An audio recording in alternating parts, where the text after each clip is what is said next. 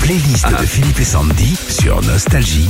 Hier, c'était la Saint-Valentin, la Ouais. fête des amoureux. Ben maintenant, il n'y a plus d'amoureux. On va passer directement aux ruptures. hein. Alors on y va, la playlist des tubes inspirée par des ruptures. Juin Clair, Je te dis, souffrir par toi n'est pas souffrir. C'est sa rupture avec France Gall qui a donné naissance à ce tube. Il écrit musique et demande à son parolier Étienne Rodagil d'adapter son histoire avec elle.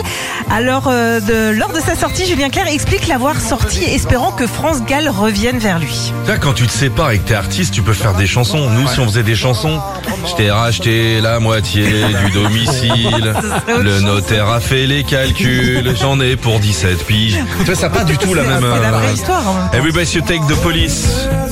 Alors beaucoup pensent que ce tube est une histoire d'amour alors que pas du tout, c'est suite à sa séparation avec sa femme de l'époque France Tomelty, très jalouse, très possessive que Sting se lève un soir en pleine nuit pour écrire ce tube. Claude François, comme d'habitude, hein, ça c'est dur.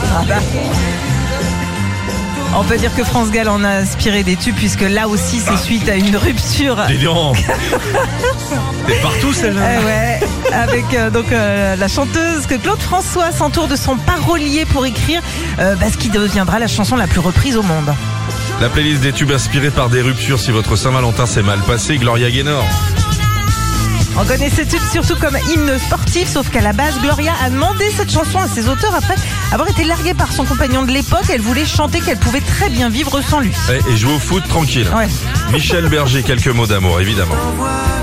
Et c'est après sa rupture avec Véronique Sanson en 80 que Michel Berger décide d'écrire ce tube. Dedans, il parle d'une étoile et en fait, il fait référence à Véro.